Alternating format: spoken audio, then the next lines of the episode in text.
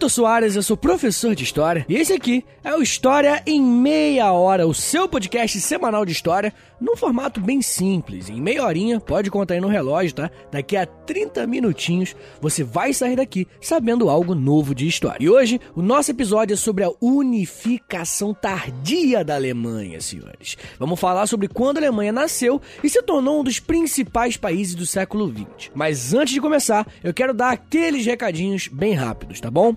Primeiro, entre no site historiaemmeiahora.com. Repetindo, historiaemmeiahora.com. E lá você pode fazer um monte de coisa. Você pode ouvir os episódios, você pode entrar em contato comigo lá embaixo na aba Contato. Você também pode assinar a newsletter do podcast. E quando você faz isso, além de você receber as novidades do podcast no seu e-mail, você também ganha acesso ao nosso grupo secreto do Telegram, onde a gente troca ideia todo dia lá, beleza? Lá no site você também pode comprar as camisetas exclusivas, tá bom? Só tem lá do História em Meia Hora. Lá você consegue consegue ouvir umas camisetas que é tema de história, mas também é meio boba, meio de humor, tá ligado? Você tem que entrar lá, historiameiahora.com barra loja, eu tenho certeza que você vai se amarrar.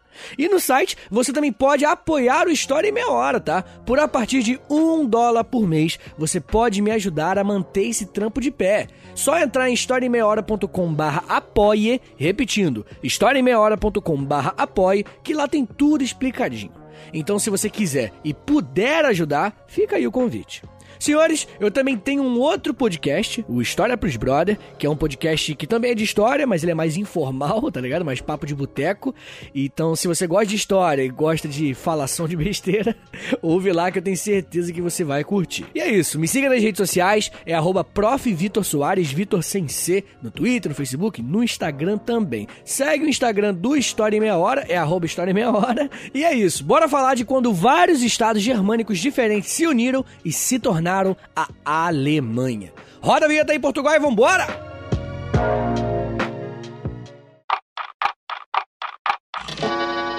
História em meia hora. Os nascimentos da Itália e da Alemanha fazem parte do que os historiadores chamam de unificações tardias. O nascimento desses países tem o mesmo contexto: liberalismo, industrialização e nacionalismo. Essas ideias estavam rondando toda a Europa durante o final do século XIX. E eu até poderia passar um tempo aqui falando, né, sobre essas ideias sociais e políticas do século XIX, como nacionalismo, liberalismo e socialismo, mas eu acho que é melhor deixar isso para outro episódio especificamente. Hoje a ideia é focar na Alemanha. Como que esses quase 40 estados germânicos, é isso mesmo, eram 40, se uniram e formaram o que hoje chamamos de Alemanha. Bem, a origem disso vem lá de Napoleão, olha que doideira. O antigo Sacro Império Romano Germânico, desde a metade do século XVII, principalmente após as reformas protestantes, inclusive, não tinha o mesmo poder que sempre teve. O Sacro Império Romano Germânico era bem mais figurativo e os estados que formavam esse império tinham bem mais autonomia que antes.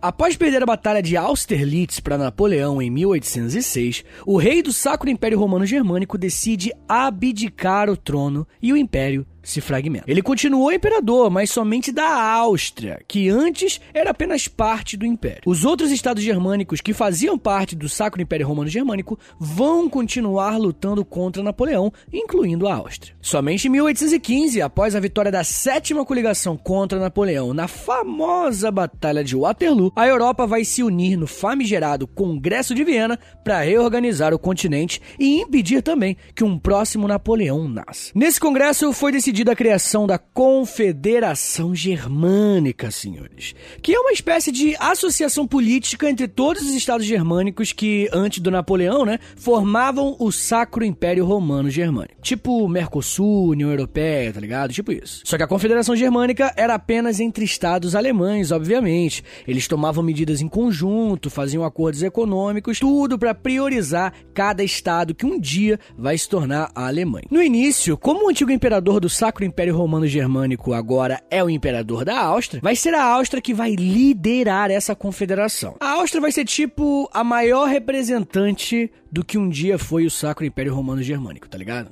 A confederação era muito doida. O único império que existia dentro dela, império mesmo, era o da Áustria. Mas ela tinha cinco reinos também, que era o reino da Prússia, da Baviera, Wittenberg, Saxônia e Hanover. Além desses cinco reinos e esse império da Áustria, também tinha 18 ducados, 11 principados e quatro cidades livres. Meio louco, né? Imaginar essa divisão política nos dias atuais. Imagina uma cidade que é livre, mas que não tem estado ou país. Essa coisa é inimaginável hoje em dia. Mas por mais que a Prússia não fosse um império como a Áustria, eles batiam de igual para igual, tá? Principalmente porque a Prússia teve um papel crucial na vitória contra Napoleão em 1815 na Batalha de Waterloo. Então serão inclusive esses dois personagens, né, a Áustria e a Prússia, respectivamente das famílias Habsburgo e Hohenzollern. O nome é estranho, né? Hohenzollern Hohenzollern, os estados mais importantes da Confederação.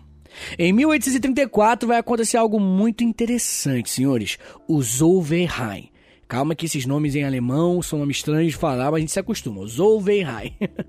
o Zollverein foi tipo uma união econômica entre os estados germânicos, tá ligado? Digamos que foi a unificação econômica da Alemanha como se fosse um prelúdio da unificação alemã propriamente dita.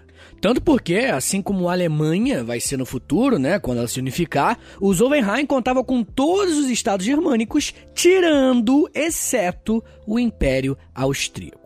A ideia desse Zollverein era suspender as tarifas alfandegárias entre os estados germânicos, né? Ou seja, se alguém da Prússia comprar um produto da Baviera, por exemplo, não terá um imposto extra só porque é de outra monarquia, tá ligado? Vai sair pelo mesmo valor que se o produto fosse comprado dentro da própria Prússia. E além disso, a livre circulação de mercadorias entre os estados germânicos também era uma decisão do Zollverein. Viu que de certa forma já era uma unificação? No caso, só econômica, mas era, né, uma unificação. Foi um passo a mais em direção da construção do Estado alemão.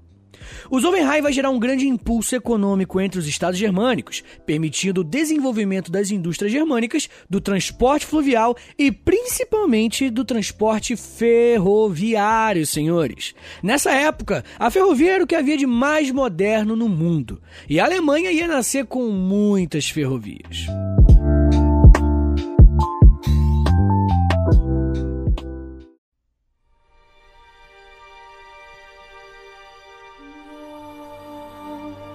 Outro evento importantíssimo para entendermos tanto a unificação alemã como também a italiana, que inclusive eu tenho que fazer um episódio em breve, né, aqui no História Meia Hora, nas próximas semanas, é a Primavera dos Povos.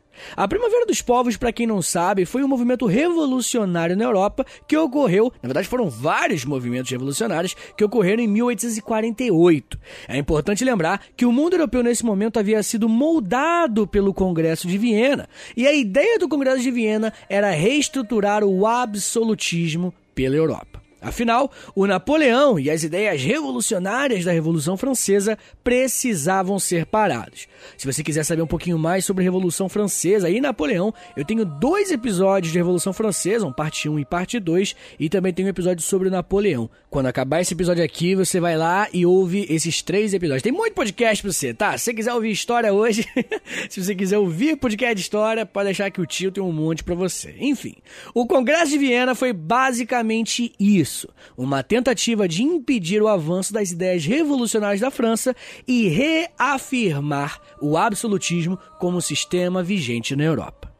Mas, né, como dizia na época, os ventos da Revolução Francesa eram imparáveis. E justamente essa insatisfação coletiva por toda a Europa que fará a Primavera dos Povos acontecer. Essa Primavera dos Povos vai ter um impacto muito interessante na Confederação Germânica, tá? Vários estados que faziam parte da Confederação durante a Primavera dos Povos se radicalizaram e exigiram sufrágio universal, assembleias constituintes e também, em alguns casos até mais radicais, o fim das monarquias. Imagine que essa Primavera dos Povos fez vários membros da Confederação Germânica defenderem o fim do absolutismo e, em muitos casos, a unificação da Alemanha. O conceito de Alemanha, de um Estado unificado com todos os Estados germânicos unidos, já existia. Eles tinham a mesma cultura, a mesma língua, e agora, com a Primavera dos Povos, essa onda nacionalista anti-absolutismo monárquico, o desejo de unificar os Estados germânicos era ainda maior. A onda revolucionária de 1848 chegou a criar a Convenção de Frankfurt. E nessa convenção chegou até a ser definido que haveria unificação da Alemanha, tá? A Alemanha ia nascer naquele momento. O trono do que se tornaria a Alemanha foi entregue ao prussiano Frederico Guilherme IV. Mas o quase rei ficou com medo de uma represália austríaca e por isso ele rejeitou a coroa. E claro, a Áustria realmente foi contra. Afinal, gente, a fragmentação política favorecia muito a Áustria, já que ela presidia a confederação e podia exercer pressão política aos membros menores da confederação germânica, tá ligado? Era como se todos os outros estados, tirando a Prússia, fossem apenas estados satélites da Áustria. Claro que algumas monarquias germânicas tinham alguma certa voz, mas definitivamente a Áustria era soberana. Primeiro, a Áustria sufocou as revoltas liberais e nacionalistas da Primavera dos Povos do seu próprio país e depois ela reagiu contra o nacionalismo alemão. Até rolou uma treta feia em 1850, quando o imperador austríaco Francisco José convocou o rei da Prússia para a Conferência de Olmutz, onde ele deu o ultimato. Ele chegou para o rei da Prússia e falou: Ó, para com esse papo de unificação, senão vai ter guerra. O rei da Prússia ficou cagando de medo e ele recuou com as ideias de unificação. Esse episódio, inclusive, ficou conhecido como o Recuo de Olmutz. Esse recuo de Olmutz fez muita gente desacreditar que a Prússia teria a coragem de tentar uma unificação. Mas 11 anos depois, em 1861, quando a ideologia nacionalista, que começou a se espalhar com a Primavera dos Povos, estava ainda mais no imaginário coletivo do povo dos Estados Germânicos, o monarca Guilherme I chega ao trono prussiano. Guilherme I escolheu um defensor público da unificação da Alemanha para ser o seu primeiro ministro, o Junker, que é meio que um aristocrata alemão, Otto von Bismarck. Conhecido como o chanceler de ferro, ele vai ser o idealizador e o grande nome da unificação alemã. A partir de Bismarck, a gente teve a coragem restabelecida na Prússia. Era notório para qualquer cidadão de qualquer um dos estados germânicos essa seguinte dualidade. De um lado, a Prússia se preparando para a luta a favor da unificação, e do outro, a Áustria se preparando para lutar contra. A burguesia industrial prussa estava muito interessada na unificação e por isso começou a apoiá-la. Na verdade, os mais intelectuais, artistas, acadêmicos de qualquer estado germânico, em sua grande maioria, também apoiavam a unificação. A unificação alemã era vista como progresso, sabe? A modernidade. E a manutenção separatista, defendida pela Áustria inclusive, né, era o atraso, o conservadorismo. Segundo Bismarck, a unificação alemã seria feita a ferro e sangue, segundo as palavras dele mesmo, tá? E o que ele quis dizer com essa frase é que o ferro seria as ferrovias. Afinal, ele sabia que se houvessem muitas ferrovias conectando todos os estados alemães, isso uniria ainda mais os germânicos em prol da unificação. E a parte do sangue que ele falou, porque ele sabia também que seria necessária uma guerra para a unificação. Se internamente ele fez alianças com grandes proprietários de terra e também com a burguesia industrial, externamente ele sabia que seria preciso uma guerra, principalmente uma guerra contra o maior rival da Prússia, a Áustria. A guerra contra a Áustria, senhores, estava escrita nas estrelas. Todo mundo sabia que haveria esse conflito, só não sabiam como onde e quando. Pessoal, agora a gente vai dar uma pequena pausa, tá bom? Mas daqui a um minutinho a gente volta para falar um pouco sobre as guerras que unificaram a Alemanha e também um pouquinho sobre os reflexos dessa unificação. Aguarda aí, que é um minutinho só.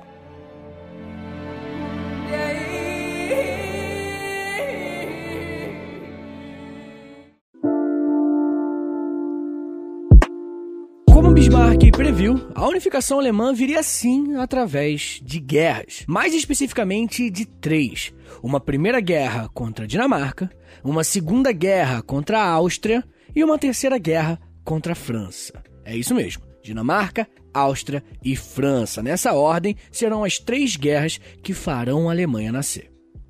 Em 1864, querendo forçar uma guerra mesmo, Bismarck propôs a anexação dos ducados dinamarqueses de Schleswig e Holstein. Esses ducados ficam na fronteira com os outros estados germânicos, na região mais ao norte, perto da Escandinávia, tá ligado? Bismarck convidou a Áustria para juntas lutarem contra a Dinamarca, e assim elas poderiam incorporar os ducados na Confederação Germânica. Tanto porque boa parte da população desses ducados era germânica. Após a Batalha de Dibble, os dinamarqueses recuaram para a Dinamarca e as tropas da Aliança Austro-Prussiana dominaram os ducados. A paz entre os países em guerra seria alcançada após o Tratado de Viena de 1864, onde a Dinamarca cedia os dois ducados para a Prússia e para a Áustria.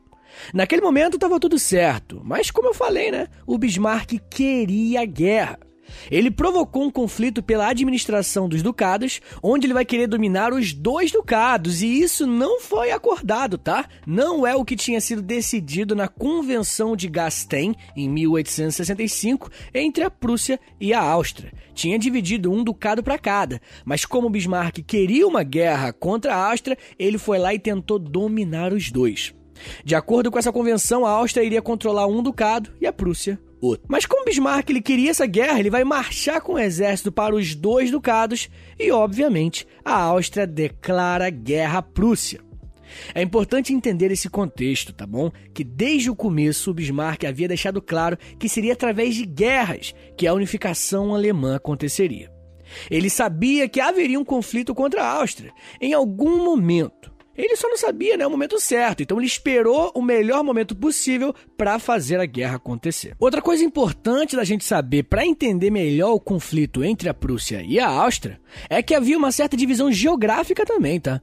Os estados germânicos mais ao norte, em sua maioria, apoiavam a Prússia enquanto os estados germânicos do sul, em sua maioria também, apoiavam a Áustria. E o último ponto que precisamos entender para a gente compreender bem por que, que começou essa guerra austro-prussiana é que o Bismarck era um maluco inteligente, brother. O maluco não era burro, não. Ele não decidiu invadir o ducado com seu exército de bobeira, não. Ele não falou assim, ah, quero uma guerra agora. Não. Ele sabia que a Áustria declararia guerra e ele fez isso porque enquanto ele invadia os ducados recém-tomados, lá no sul da Áustria estava acontecendo uma outra guerra. Uma guerra entre Piemonte, um dos estados italianos, e a Áustria. Piemonte era um dos estados italianos que também estava em processo de unificação e também lutava contra a Áustria. Por mais que não fossem formalizadamente aliados, tanto a Prússia quanto o Império de Piemonte tinham basicamente os mesmos interesses, que era a unificação dos seus países, né, Alemanha e Itália respectivamente, e ambos também tinham o mesmo inimigo, a Áustria. Então Bismarck, vendo que estava rolando né, uma guerra entre a Áustria e esse império que também quer se unificar, ele aproveitou que os austríacos estavam tomados pelo sul e resolveu incitar uma guerra contra a Áustria nesse exato momento. E claro, né, com duas guerras para resolver, a Áustria não consegue focar em nenhuma. Em 1866, a Guerra Austro-Prussiana, também conhecida como a Guerra das Sete Semanas, porque foi o período que ela durou, termina com o um exército austríaco derrotado na Batalha de Sadowa. A vitória da Prússia, galera, a vitória é de Bismarck. A Áustria assina a Paz de Praga, pela qual a Áustria reconhecia a Confederação Germânica do Norte, sob a liderança da Prússia, e também a neutralidade dos estados do sul da Alemanha. E principalmente a doação de Veneza para a Itália. Era uma derrota gigantesca para a Áustria, a maior inimiga da unificação, tanto da Alemanha quanto da Itália, havia sido derrotada no ataque conjunto. Então, nesse momento, os estados do norte já estavam unificados mas ainda faltavam os estados germânicos do sul para serem incluídos aí nesse projeto ambicioso de unificação alemã do Bismarck. Vai ser nesse momento que o Bismarck articula sua última guerra para concretizar o seu plano de unificação. Ele prepara uma guerra contra a França, moleque. E a França e a Prússia eram inimigas clássicas, tá? Como eu falei no começo do episódio, vai ser a Prússia que vai dar o last hit no Napoleão, na Batalha de Waterloo. Fora que o imperador da França, nessa época, era o Napoleão III, sobrinho do Napoleão Bonaparte, aquele cara lá classicão mesmo. O pretexto que o Bismarck encontrou para entrar na guerra contra a França surgiu em 1870, quando o príncipe prussiano Leopoldo de Hohenzollern, esse nome é muito difícil, Hohenzollern, se candidatou para ocupar o trono espanhol, porque a Espanha meio que estava sem rei desde dois anos antes, desde 1868. Mas assim que Napoleão III soube disso, moleque, ele tiltou. Ele falou que ele não ia aceitar que um prusso, olha que audácia, um prusso fosse o rei da Espanha. O lance que estava acontecendo, gente, é que a Europa absolutista via os prússios com muito maus olhos. Afinal, eles estavam com esse papo de nacionalismo, de liberalismo. Se o rei prusso se tornasse rei ali, seria mais um passo à frente do expansionismo da Prússia.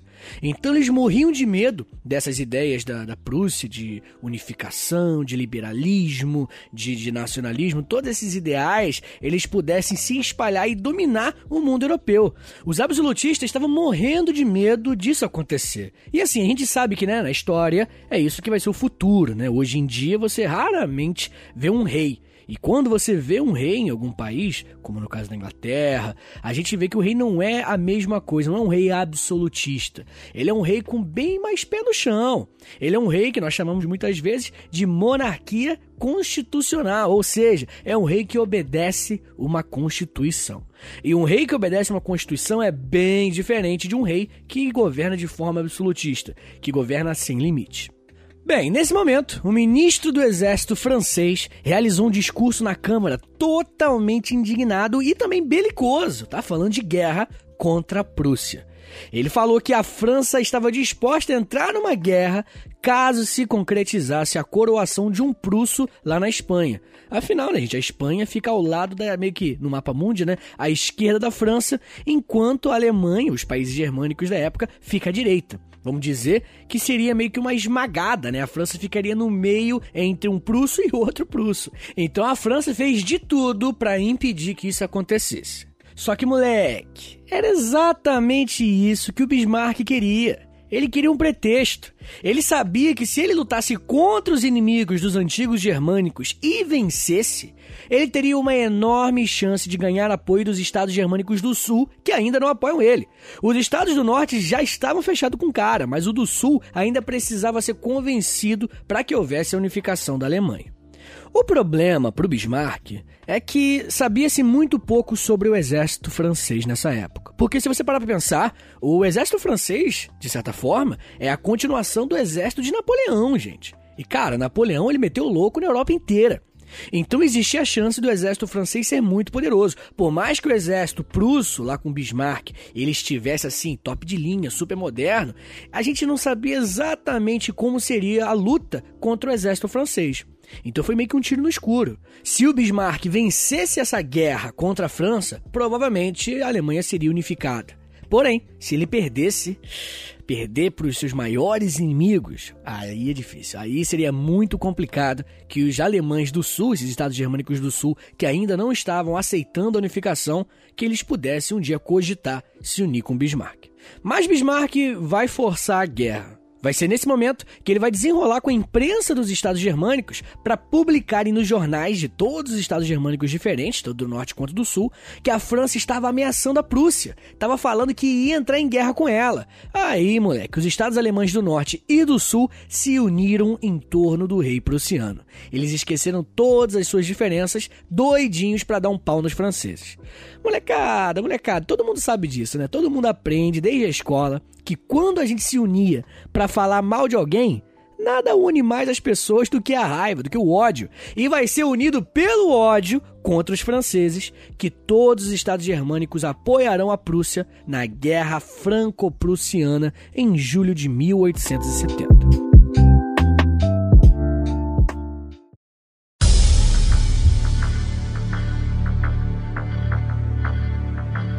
Como eu falei, o exército prussiano era extremamente moderno e veloz, tá? Enquanto o da França não conseguiu mobilizar direito uma defesa. Então, essa é a resposta. O exército francês não era o mesmo do exército que um dia já foi de Napoleão. Por mais que o rei da França nesse momento fosse o sobrinho de Napoleão, o exército não fazia jus ao nome do cara. Após a Batalha de Sedan, Napoleão III e mais 83 mil soldados franceses renderam-se aos alemães. Napoleão III, o imperador francês, havia sido capturado. Mas a guerra não parou, tá? A França mudou de um império para uma república e continuou a resistência. Bismarck se recusa a assinar a paz e continua a guerra, cercando Paris. No dia 19 de setembro, os alemães invadem Paris e se liga só no que vai acontecer agora, gente. Nesse momento, o exército alemão vai até o Palácio de Versalhes e lá dentro, dentro do Palácio de Versalhes, sabe onde aconteceu a Revolução Francesa, tá ligado?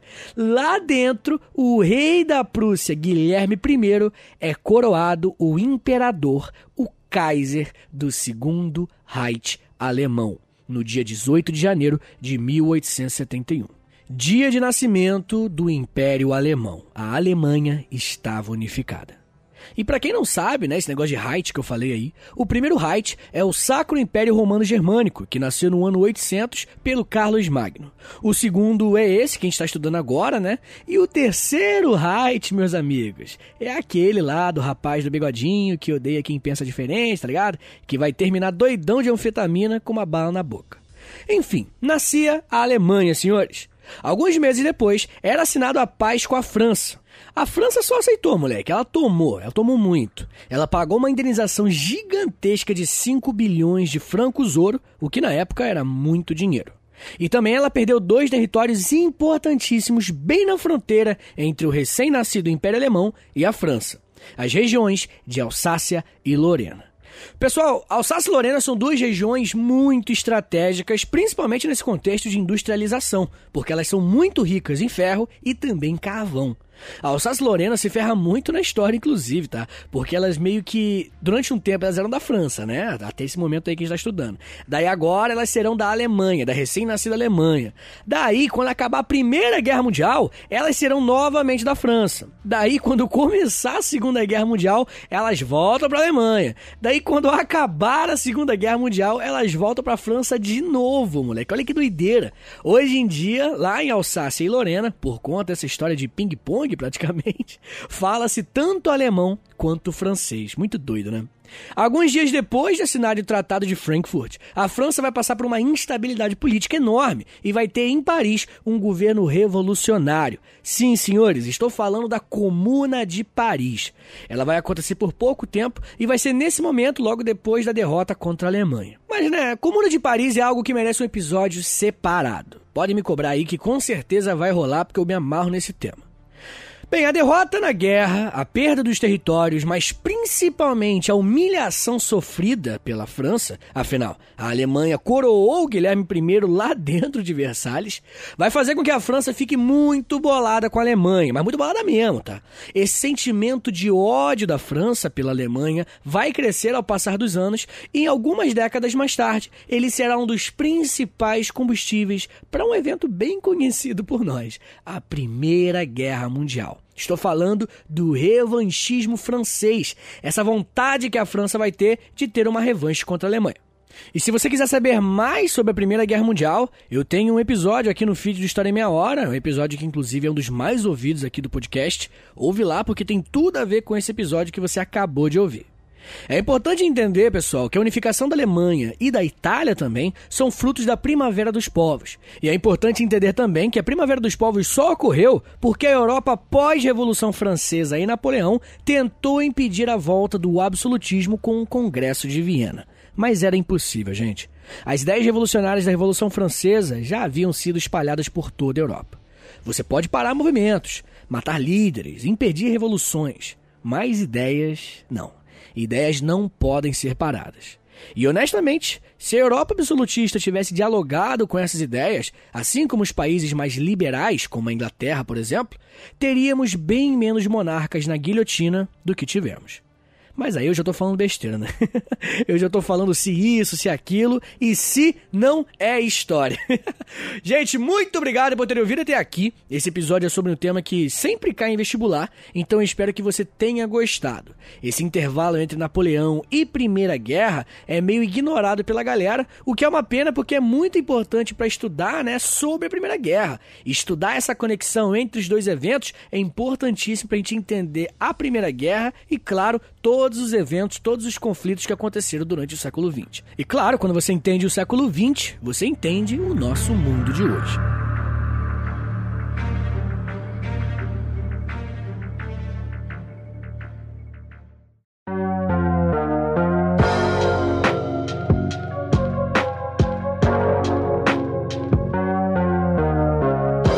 Você gostou desse episódio, se você gosta do que eu faço, eu vou te pedir aqui um favorzinho, então humildemente aqui, com todo respeito, compartilha aí esse episódio, posta aí no stories do Instagram, por exemplo, segue aí também, né, onde quer que você esteja escutando o História em Meia Hora, no Spotify, no Apple Podcast, no Orelo, onde for.